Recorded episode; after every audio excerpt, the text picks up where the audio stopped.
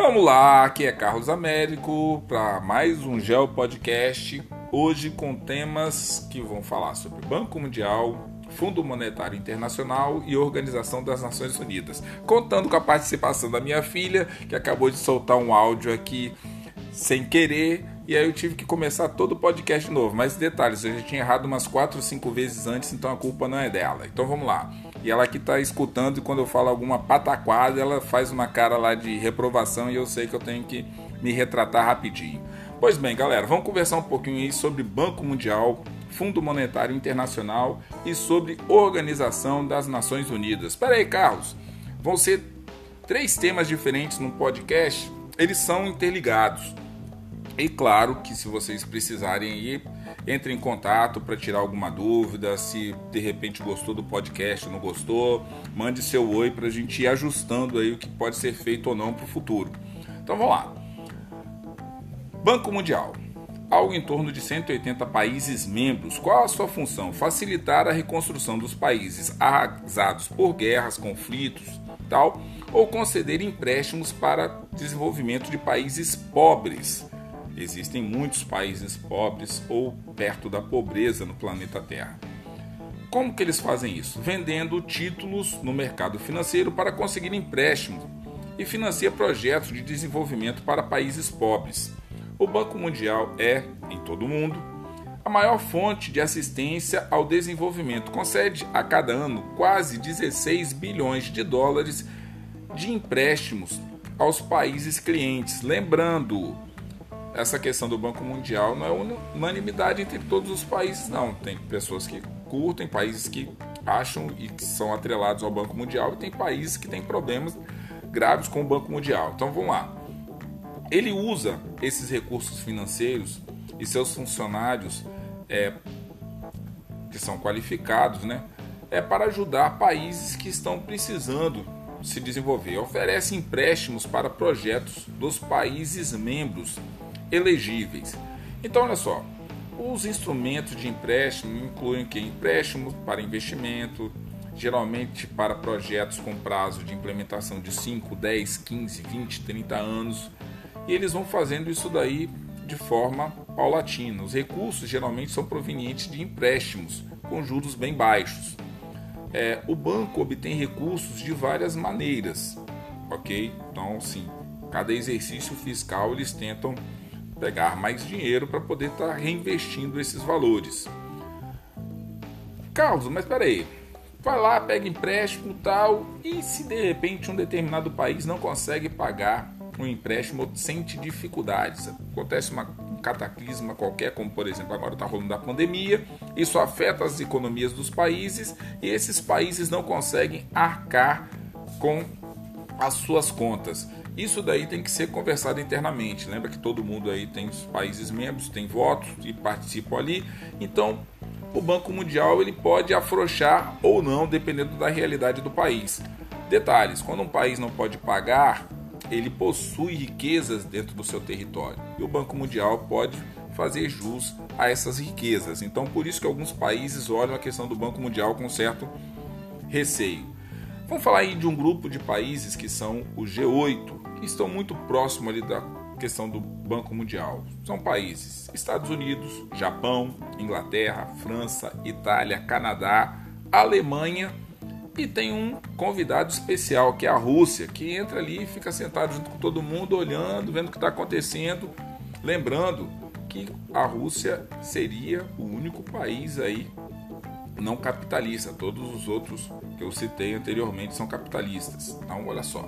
Apesar da origem totalmente inexplicável e de jamais terem ocorrido discussões ou convenções públicas sobre o G8, ele é uma das organizações mais poderosas do mundo.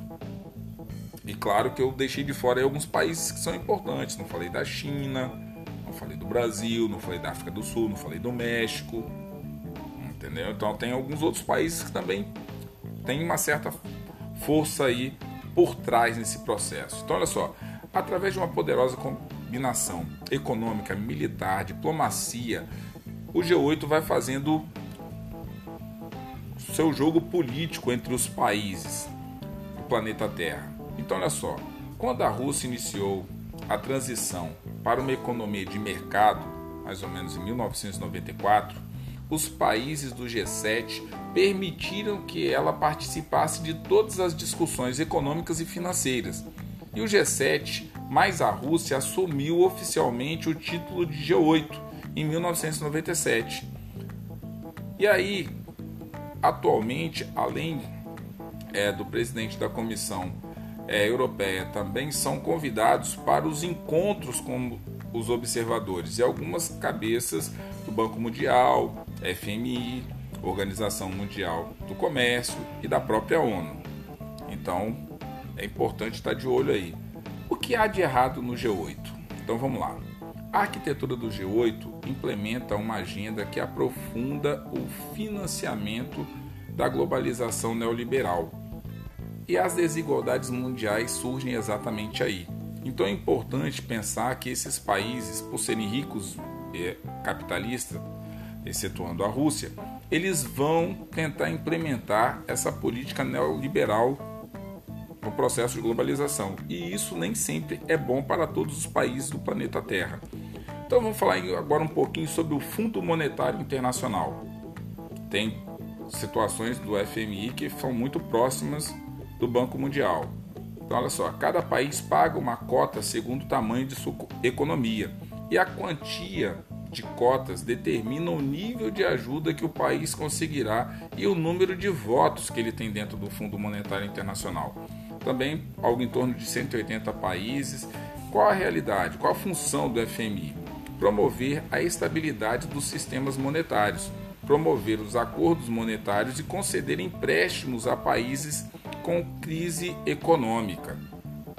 Se nós pensarmos que boa parte do país dos países do planeta Terra são países que passam por crises de tempos em tempos ou são países pobres, boa parte desses países vão recorrer ao FMI. O FMI atua então que em crises econômicas e o Banco Mundial atua no desenvolvimento. Ambos atuam através do que? De concessões de empréstimo. Então o FMI pintou crise num determinado país, FMI vai lá e atua. Opa, o país está precisando desenvolver, ganhar mercados, ir para frente, Banco Mundial. Então cada um tem uma finalidade dentro do jogo e dessa arquitetura de é, empréstimos que ocorrem no planeta Terra.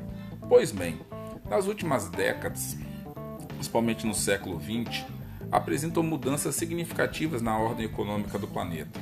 Então esse dinamismo do grande capital financeiro especulativo faz com que estruturas como o FMI, o Banco Mundial, agora eu vou falar certo, a Organização Mundial do Comércio, que na vez passada eu falei da saúde, mas é a Organização Mundial do Comércio, foram particularmente importantes para essa nova realidade da economia global. Então, Organização Mundial do Comércio, FMI e Banco Mundial, eles vão entrar nessa nova ordem. O FMI, o que, que ele entra fazendo? Os países possuem uma cota preliminarmente estabelecida de participação no fundo, sendo os países desenvolvidos os maiores cotistas, os quais têm, consequentemente, a maior porcentagem dos votos e o gerenciamento da instituição. Então, se eles precisam que o capital ele siga numa determinada direção, é só todos votarem numa mesma direção que os outros países vão ter que seguir essa mesma política. Então, mais ou menos por aí. Então vamos pensar um pouquinho sobre a Organização Mundial do Comércio. Composta por mais de 160 países, fundada como uma instituição internacional que atua na fiscalização e na regulamentação do comércio mundial, visando a expansão do livre comércio Opa, eu já escutei essa palavrinha livre comércio quando fala de blocos econômicos. Ahá! Países, fronteiras, territórios, continentes, blocos econômicos, o livre comércio, quando começa a crescer no planeta Terra, a Organização Mundial do Comércio entra para tentar o quê? Fazer com que as distorções sejam cada vez menores. A OMC é criticada ao falhar em algumas ocasiões na promoção do desenvolvimento do comércio mundial, coibindo de maneira desigual a adoção de práticas protecionistas. Geralmente aqueles países que têm mais votos, eles conseguem ter uma proteção maior da OMC. Aqueles países que não têm tantos votos assim não se sentem tão protegidos, mas todos eles têm espaço de colocar as suas pendências quando está aí pensando na questão do livre comércio, ok? Então vamos lá, vamos falar um pouquinho agora sobre a Organização das Nações Unidas, a nossa amiga ONU. Aonde que a ONU entra nisso daí? Pois bem, criada a partir da Segunda Guerra Mundial, a ONU ela cria um conselho com 15 países membros, dos quais 5 são permanentes e os outros 10 são eleitos a cada dois anos. E os países permanentes do Conselho são Estados Unidos, Reino Unido, França, China e a Federação Russa. Então, olha só, tem alguns países que não fazem parte da Organização das Nações Unidas, mas eles mantêm comércio com outros países e isso daí faz com que acaba tendo uma realidade aí. Por exemplo, Taiwan, o Vaticano, a Suíça, Kosovo, são algumas das estruturas do planeta Terra que não estão dentro da ONU. A ONU, então, ela surge como uma Liga das Nações para tentar reerguer os países que não conseguiram se estruturar direito com a Primeira Guerra Mundial e ficaram numa situação mais complicada ainda depois da Segunda Guerra Mundial. Então, a Organização das Nações Unidas, ela surge no primeiro momento com alguns países e os demais países eles vão entrando nessa associação para conseguir fazer isso daí. Peraí, mas qual a importância da Organização das Nações Unidas? Vou falar de algumas siglazinhas que vocês já devem ter ouvido falar aí no planeta Terra. Por exemplo, as agências especializadas que estão dentro da Organização das Nações Unidas. E por isso que eu quis falar da Organização das Nações Unidas quando eu estava falando do Banco Mundial e falando do FMI e também da Organização Mundial do Comércio. Pois bem, vocês já devem ter ouvido falar do Banco Mundial ou BIRD. Pois bem, está dentro da ONU. A FAO, a Organização das Alimentações, da Alimentação e da Agricultura, você já deve ter falado, ouvido falar do FMI, Fundo Monetário Internacional, da OIT, Organização Internacional do Trabalho, ou da OMS, a Organização Mundial de Saúde, ou da Unesco, Organização das Nações Unidas para Educação, Ciência e Cultura. Olha aí, todas essas agências são agências internas da Organização das Nações Unidas. Espera aí, o sistema da ONU é bem complexo, mas é fácil de entender. Essas agências elas tentam abarcar temas e ajudar países, ok? Então essa é a função da Organização das Nações Unidas. E claro que ao realizar um estudo mais profundo você vai conseguir chegar em outras observações importantes. Carlos, a Organização das Nações Unidas, o FMI e o Banco Mundial tem questões que poderiam ser polêmicas? Muitas. É intenção desse meu podcast falar sobre isso? Não nesse de determinado momento. Acho que mais para o futuro nós podemos, quando for falar de questões geopolíticas, entrar um pouco mais nisso daí, tá certo? Ou polemizar isso daí em áreas específicas do planeta Terra. Então vamos lá, as nossas três perguntinhas desse nosso podcast. Lembrando que eu falei de três temas diferentes: Organização das Nações Unidas, Fundo Monetário Internacional e Banco Mundial. Então vamos lá as perguntas. Pega aí uma folha, canetinha, lápis e vamos lá. Questão número 1. Um. Qual a função da ONU? Pergunta número 1. Um. Qual a função da ONU? Pergunta número 2 para que serve o FMI? Questão número 2. Para que serve o FMI? E questão número 3. Quais são as ações do Banco Mundial? Então, a questão número 3. Quais são as ações do Banco Mundial? Tá certo, galera?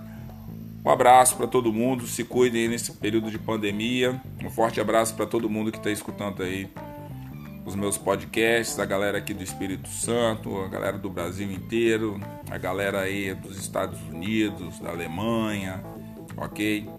Forte abraço para todo mundo aí que está escutando e vamos estudando, vamos estudando e vamos seguindo aí.